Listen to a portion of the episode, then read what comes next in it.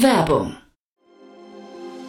Sei dabei beim HTGF Family Day am 11. und 12. Juni in der Station Berlin. Für zwei Tage voller Inspiration und Business. Tauche ein in ein einzigartiges Netzwerkerlebnis mit bis zu 1500 Teilnehmenden. Erkunde das innovative Seed- und Later-Stage-Portfolio des Hightech Gründerfonds. Lass dich vom vielseitigen Programm inspirieren und knüpfe wertvolle Kontakte. Sichere dir jetzt dein Ticket. Mehr Informationen findest du unter www.family-day-htgf f.de.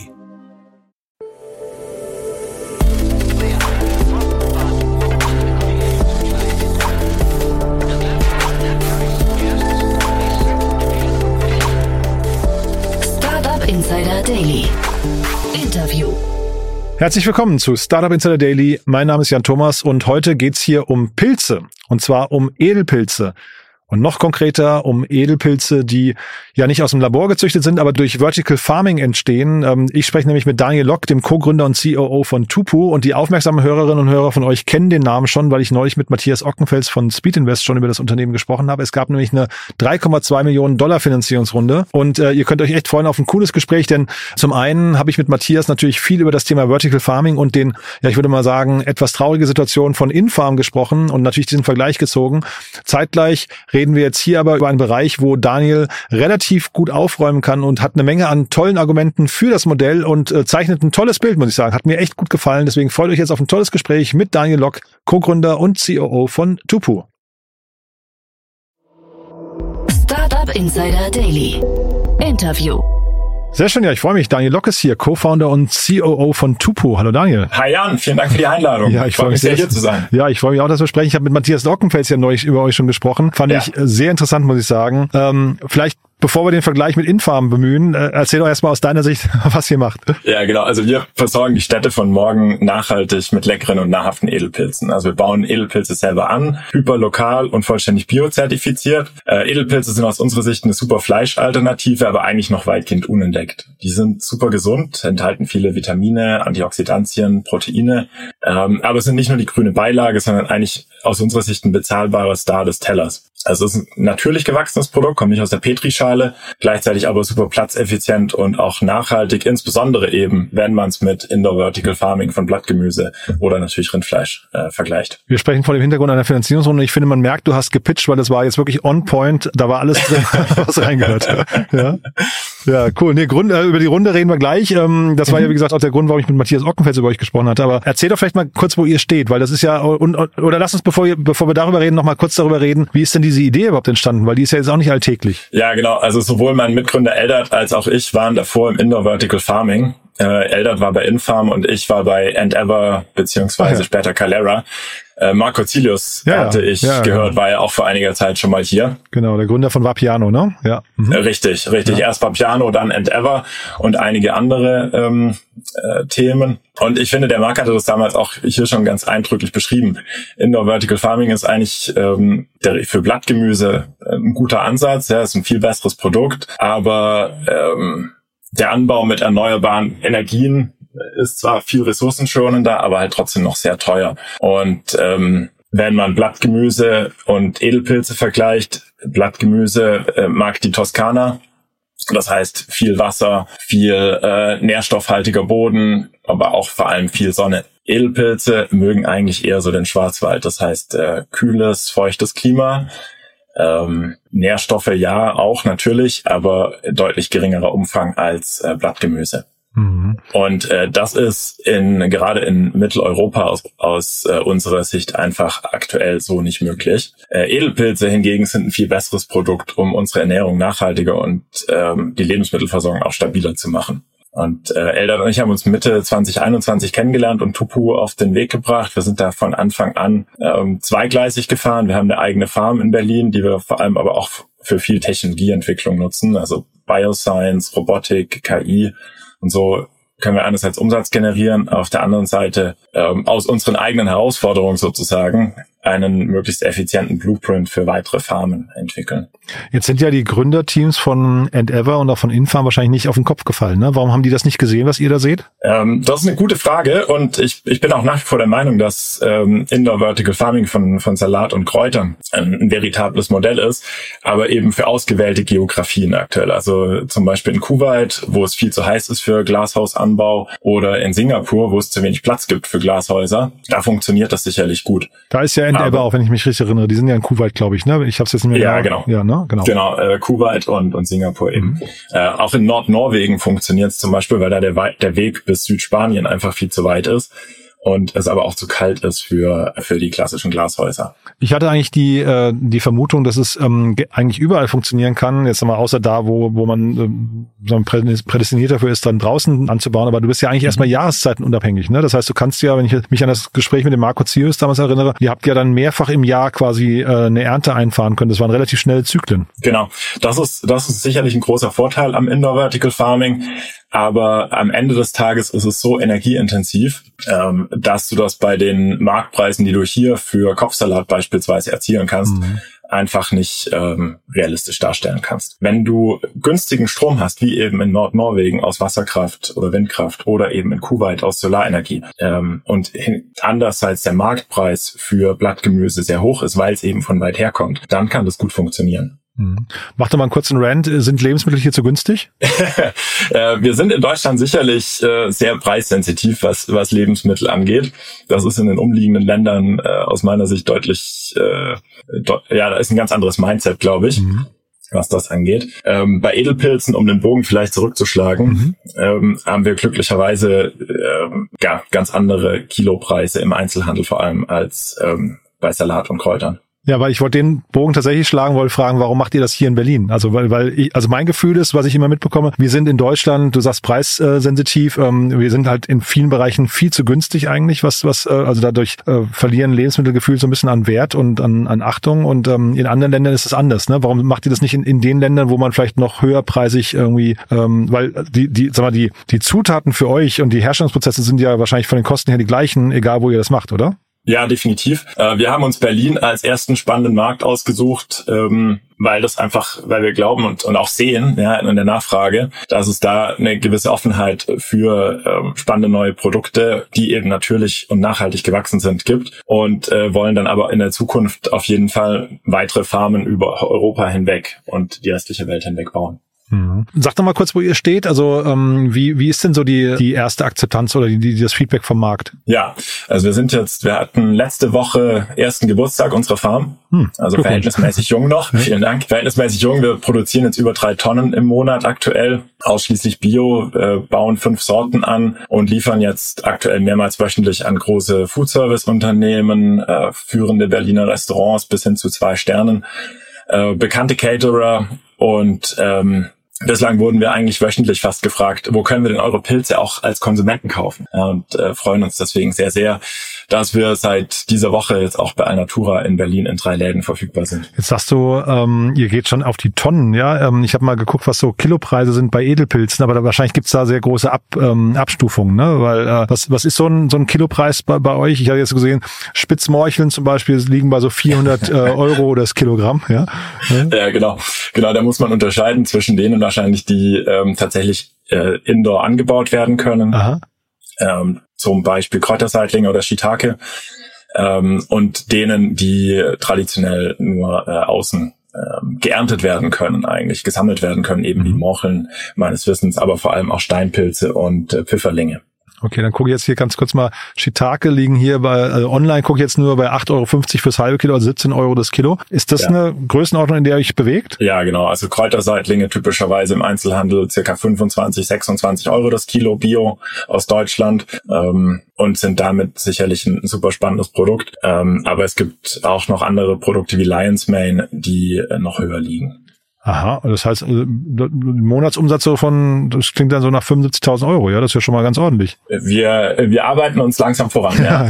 ja, ist ja für nach, nach einem Jahr schon mal enorm, ne? Und ähm, du hattest von Alnatura gesprochen, das ist ja auch interessant, äh, habt ihr auf Instagram gepostet, ne? Ja, genau, genau. Also wir sind jetzt in Schöneberg, Moabit und Kreuzberg bei Alnatura und äh, würden das natürlich dann gerne auch weiter ausbauen. Und wie liefen diese Gespräche? Also Alnatura, da kommt ihr jetzt an und sagt, wir machen quasi das Gleiche, was man aus der Natur kennt, nur Indoor. Ähm, äh, sind die da, also sind die da offen? Ist das Thema schon klar? Hat, hat da Infarm quasi und, und Endeavor den Markt bereit, bereitet für euch oder fängt man bei Null an und hat erstmal so richtig große Zurückhaltungen und so Bedenken vielleicht? Ja, die hatten bislang auch Edelpilze im Angebot, mhm. ähm, aber äh, waren super offen und und äh, haben uns nach äh, haben uns in deren Zentrale eingeladen. Mhm. Äh, durften da unser Produkt vorstellen und äh, haben uns dann eben die Chance gegeben, hier äh, mit drei Stores einen Pilot zu machen. Mhm.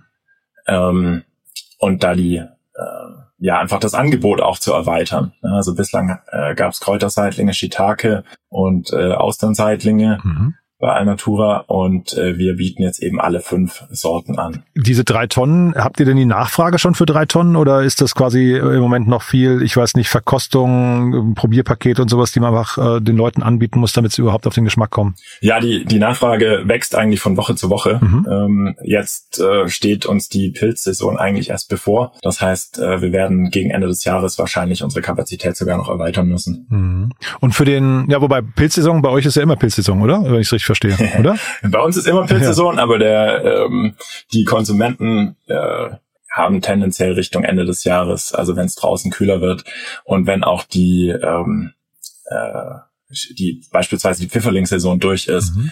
tendenziell äh, mehr Nachfrage. Aber das ist ja ein spannender Punkt nochmal, den habe ich jetzt gar nicht bedacht. Sind denn Pilze hinterher äh, quasi bei euch nicht? Also ihr, ihr könnt das ganze Jahr über produzieren, aber ist es ein saisonales Nachfrageprodukt? Es, man sieht schon äh, Schwankungen über das Jahr hinweg das definitiv. Also in den Sommermonaten äh, ist da sicherlich noch Potenzial vorhanden. Mhm. Aber wir sehen auch ganz klar gewissen Nachholbedarf in der ähm, in der Vermarktung und äh, gehen das jetzt eben auch mit unserem Marketing äh, stark an, dass wir einfach auch nochmal stärker versuchen zu erklären, was man eigentlich Spannendes alles mit, ähm, mit Edelpilzen machen kann, mhm. dass sie sich auch wahnsinnig gut äh, grillen lassen beispielsweise und äh, mit Produkten wie ähm, Lion's Mane Igel Stachelbart auf Deutsch, ähm, gibt es da einfach auch nochmal ganz andere äh, Sorten als das, was man bisher kennt. Äh, zum Beispiel vor allem den Champignon als Vergleich ähm, die ganz anders schmecken, wenn man sie grillt mhm. oder in der Pfanne anbrät. Ja, zumal du ja sagst, äh, du hast ja mehrere Punkte gerade aufgezählt in deinem Pitch, ähm, Fleischalternative, biozertifiziert. Das klingt ja erstmal so, als ähm, gäbe es viele, ne, also dieser ganze, ganze, sag mal, Veganer, Vegetariermarkt, der wächst ja so stark, dass die kann ich mir schon vorstellen, dass man da auf Akzeptanz äh, trifft. Ich habe mich nur gerade gefragt, was hat denn der Konsument hinterher für Vorteile? Also äh, ich sag mal, aus, aus äh, Händlersicht verstehe ich das noch, ähm, aber äh, merkt der Konsument einen Unterschied? Äh, euer euer, euer Pilz quasi aus dem äh, Gewächshaus äh, im, im Vergleich zu einem äh, herkömmlichen Pilz? Ja, definitiv. Also unsere Pilze äh, haben einfach Lieferzeiten von 30 bis 60 Minuten äh, von äh, der Farm bis ins Restaurant beispielsweise, mhm. wohingegen bislang Edelpilze vor allem oder viel aus Asien importiert werden. Aha. Und dann haben die sieben Tage, 7000 Kilometer äh, Lieferkette mhm. hinter sich was einerseits natürlich einen wahnsinnig schlechten CO2-Fußabdruck hat, aber auch vor allem, und da kommt wieder der Konsument rein, ähm, deutliche Auswirkungen auf die Produktqualität hat. Also sowohl beim Geschmack, beim Aussehen, aber auch bei den Nährstoffen die noch im Pilz sind. Hat das nicht sogar, es ist ja total äh, stark, was du gerade sagst, hat das nicht sogar Potenzial vielleicht für ein Siegel hinterher, dass man sogar ähm, äh, das, diese sieben Tage, 7000 Kilometer, dass man halt quasi so ein Antisiegel macht, dieser Pilz ist nicht sieben Tage und 7000 Kilometer ähm, transportiert, ne? Ja, gute Idee. Äh, wir vermarkten es natürlich als, als regionales Produkt, mhm. beziehungsweise als Berliner Produkt in dem Fall. Aber ist ja noch mehr und, eigentlich sogar, ne? Ja. Und sehen auch, dass das ähm, äh, ja die gerade die Händler, aber auch vor allem die äh, Gastronomen stark überzeugt. Mhm. Lass doch mal die Brücke zu Infarm schlagen. Das da waren ja jetzt in der letzten Zeit keine richtig äh, positiven Neuigkeiten, äh, die es da zu lesen gab. Hat äh, war das in den Investorengesprächen schwierig für euch, dieser Vergleich? Der, ich meine, der, der drängt sich ja auf, ne? Natürlich erstmal. Du hast ja. es jetzt zwar gut, ähm, gut pariert, finde ich, und gut äh, auseinanderdividiert, aber wahrscheinlich hat man doch trotzdem diese Bedenken bei Investoren erstmal, dass nochmal so ein Fall eintreten könnte, oder? Ja, und das ist auch verständlich, äh, wenn man ähm, so aus der Entfernung draufblickt. Mhm. Ähm, dann ist das natürlich erstmal Lebensmittelanbau innen und irgendwie neu und vertikal. Ja. Ähm, Edelpilze aber werden eigentlich schon immer drinnen und vertikal angebaut. Was wir anders machen, ist einmal die Nähe zum, äh, zum Konsumenten. Ja, und andererseits aber ähm, bestehende Probleme oder bestehende ähm, aus unserer Sicht äh, ja Schwächen, Herausforderungen in der Edelpilzproduktion ähm, mit Technologie anzugehen. Also wir äh, automatisieren die Produktion zunehmend mit äh, Robotern. Wir arbeiten mit KI-Modellen, um Ernte und Ertrag, Erntezeitpunkt und Ertrag vorherzusagen und ähm, arbeiten auch viel mit Bioscience, um äh, eben den Ertrag weiter zu optimieren. Da hast du jetzt relativ viele Buzzwords aus der äh, aus der Startup-Welt gerade. Ich glaube, das sind die Dinge, die liest jeder Investor gerne in seinem Pitch-Deck, wobei sie auch von vielen Leuten gerade ähm, vielleicht ein bisschen fälschlich missbraucht, missbraucht werden. Kannst du da nochmal durchführen? Bioscience, Roboter und KI-Modelle, was machen die genau? Also das ist ja schon spannend. Ja, also du hast in der in der Edelpilzproduktion aus unserer Sicht eigentlich zwei große Herausforderungen. Das eine ist ähm, die sind sehr arbeitsintensiv, das ist viel Handarbeit. Dadurch hast du einen hohen Personalkostenanteil und auf der anderen Seite hast du einen hohen äh, Rohmaterialanteil äh, an den Gesamtkosten. Äh, das heißt, je besser du dein äh, Rohmaterial, dein, wir nennen das Substrat, umsetzt in, in Pilz-Output, mhm. äh, desto besser äh, ist es für deine Unit Economics am Ende des Tages. Und ähm, äh, genau an den Punkten setzen wir an. Ja, also die, die Arbeit rauszunehmen, eben mit Automatisierung und ähm, äh, den Ertrag zu optimieren mit KI und äh, eben Bioscience. Die Unit Economics, vielleicht kannst du uns da nochmal so, so eine un ungefähre Idee geben. Ich meine, natürlich jetzt gerade habt ihr irgendwie Ramp-Up-Kosten und so, gar keine Frage und wird wahrscheinlich äh, viel erstmal so Trial and Error und man versucht so zu optimieren, aber nach vorne raus, äh, was sind so quasi die Kosten, die so, einem, so einer Tonne Pilzen dann gegenüberstehen? Ja, das, wir, wir denken da an verschiedenen Farmversionen. Ähm, auf dem aktuellen Stand der Technik ähm, ist unsere Farm noch zu klein, um da ähm, voll wettbewerbsfähig mit sehr großen Farmen zu sein. Mhm. Aber ähm, gerade durch die, äh, den Einsatz von Robotik ähm, denken wir, dass wir in Zukunft deutliche Anteile in der äh, in den Unit Economics rausnehmen können. Also ähm, den Anteil der, der Personalkosten hoffentlich auf ein Drittel von dem reduzieren können, was wir heute sehen. Na, ich frage deswegen, weil wir reden ja vor dem Hintergrund einer 3,2 Millionen, ich glaube Dollar waren es, ne, Finanzierungsrunde. Ja. Ähm, und jetzt haben wir gerade, also sagen wir, vielleicht sind es noch nicht 75.000 Euro ähm, Monatsumsatz, vielleicht sind es nur 50.000, aber dann sind es auch schon 600.000 Euro im Jahr. Äh, vielleicht verdoppelt sich das nächstes Jahr. Das heißt, ihr kommt ja relativ gut voran, so würde ich mal vermuten. Ähm, Frage ist so ein bisschen, wie, wie sieht das nach vorne raus aus? Wie viel Kapitalbedarf hat sowas eigentlich? Ja, also, im also wenn man es zum Beispiel mit Indoor Vertical Farming äh, Blattgemüse vergleicht mhm. wieder, äh, da kostet eine Farm circa 10 bis 15 Millionen Euro. Äh, unsere Farmen kosten weniger als eine Million. Ähm, und wir haben uns super gefreut, auch dass wir jetzt schon in der, in der Seed-Runde einen Venture Debt Provider äh, mit an Bord nehmen konnten, mhm. so dass wir damit dann auch ähm, nächstes Jahr weitere Farmen bauen wollen. Das heißt, es ist für den ein Testcase, um zu prüfen, ob das für also auch da wieder Unit äh, Economics und ob das von ja. der, vom Modell her hinterher fun äh, funktionieren kann? Ja, genau, absolut. Mhm. Absolut. Also ähm, haben dann gute Partnerschaft äh, schon aufgebaut mit Zubi Capital aus Spanien. Mhm. Und ähm, die sind eben sehr impact-getrieben auch, so dass da wirklich zwei Themen für die gut zusammenkommen. Warum Spanien? Warum nicht Deutschland? Ähm, Spanien ist, äh, glaube ich, was den, Pilzkonsum und die Offenheit für Pilze angeht, äh, schon etwas weiter als Deutschland einerseits. Und ähm, andererseits, klar, haben wir auch mit äh, mit deutschen Investoren, vielen deutschen Investoren gesprochen. Wir haben ja äh, Food Labs schon sehr früh als Unterstützer gewinnen können und sind da auch weiterhin super happy. Ähm, aber das mit, mit Zubi hat einfach sehr gut gepasst aus unserer Sicht. Mhm. Und also vielleicht nach vorne raus, wie weit kommt ihr jetzt mit dem Kapital? Also ist das ähm, und, und vielleicht sag doch noch mal kurz was zum Umfeld, das ist ja auch spannend, äh, so ein Modell. Also du hast, wir haben jetzt gerade schon drüber gesprochen, der Vergleich zu Infarm, aber war das generell schwierig in der heutigen Zeit, weil du sagst jetzt Venture Debt, das finde ich bemerkenswert, dass das geklappt hat, aber ähm, die reinen Equity-Gespräche, waren die einfach oder schwierig?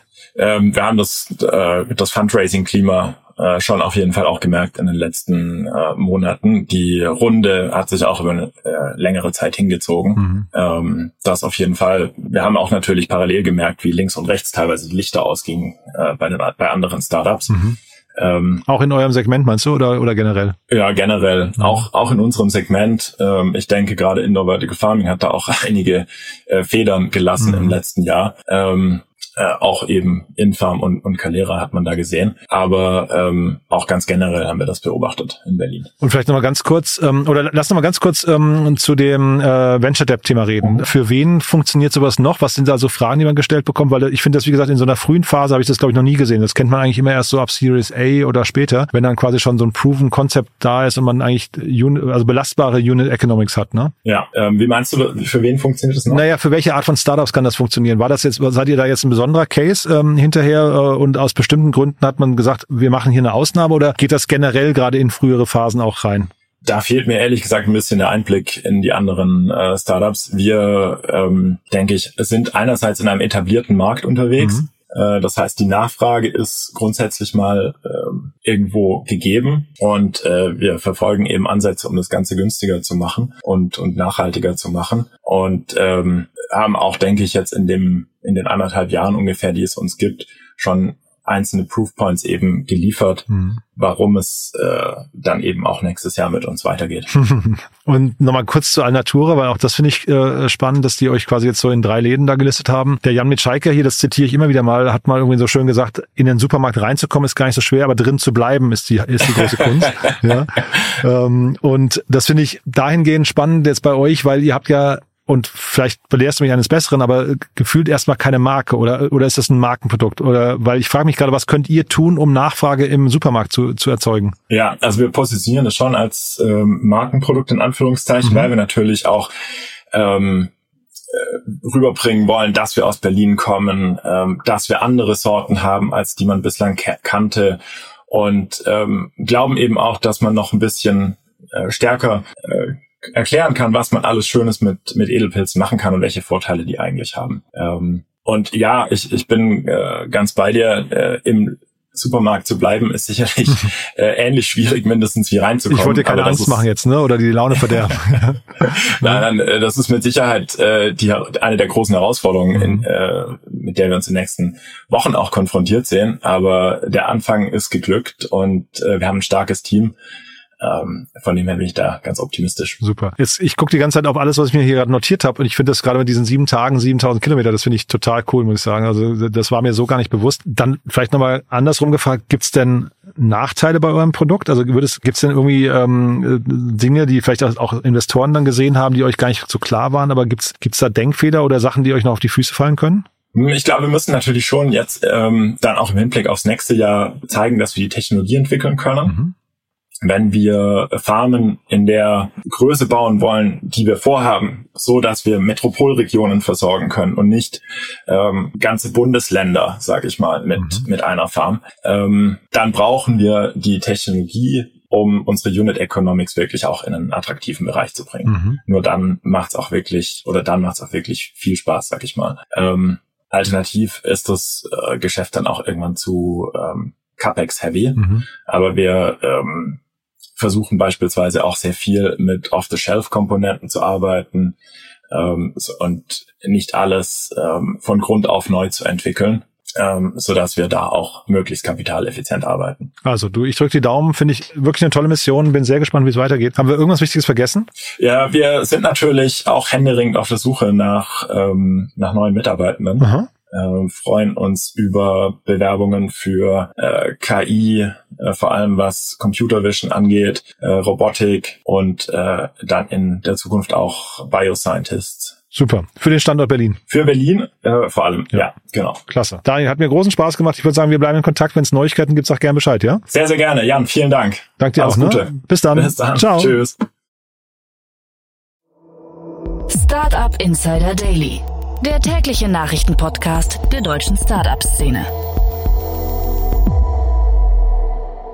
Ja, das war also Daniel Lock, Co-Gründer und COO von Tupu und das war wirklich ein sehr cooles Gespräch, muss ich sagen. Ähm, bei mir bleibt hängen 30 bis 60 Minuten lokal versus sieben Tage und 7000 Kilometer äh, überregional beziehungsweise aus China oder aus anderen äh, weit entfernten Ländern. Finde ich großartig, muss ich sagen. Und habe vergessen, Daniel zu fragen, in welchen Alnatura-Filialen man das gerade kaufen kann. Werde aber nochmal nachhaken und ihn auch vielleicht bitten, das in unserem LinkedIn-Kanal nochmal zu posten, äh, quasi als Kommentar, denn für alle Berlinerinnen und Berliner ist das ja vielleicht ganz spannend, da mal vorbeizuschlendern auszuprobieren und dann ja möglicherweise einfach mal Tupu Edelpilze zu probieren.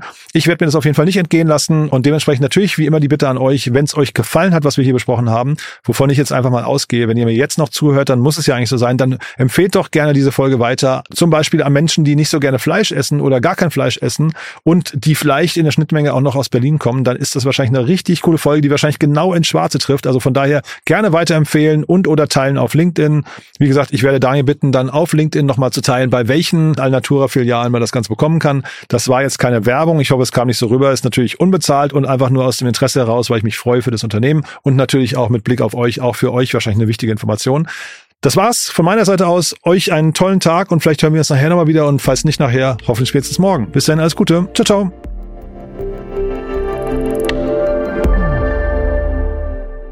Diese Sendung wurde präsentiert von Fincredible. Onboarding made easy mit Open Banking. Mehr Infos unter www.fincredible.io.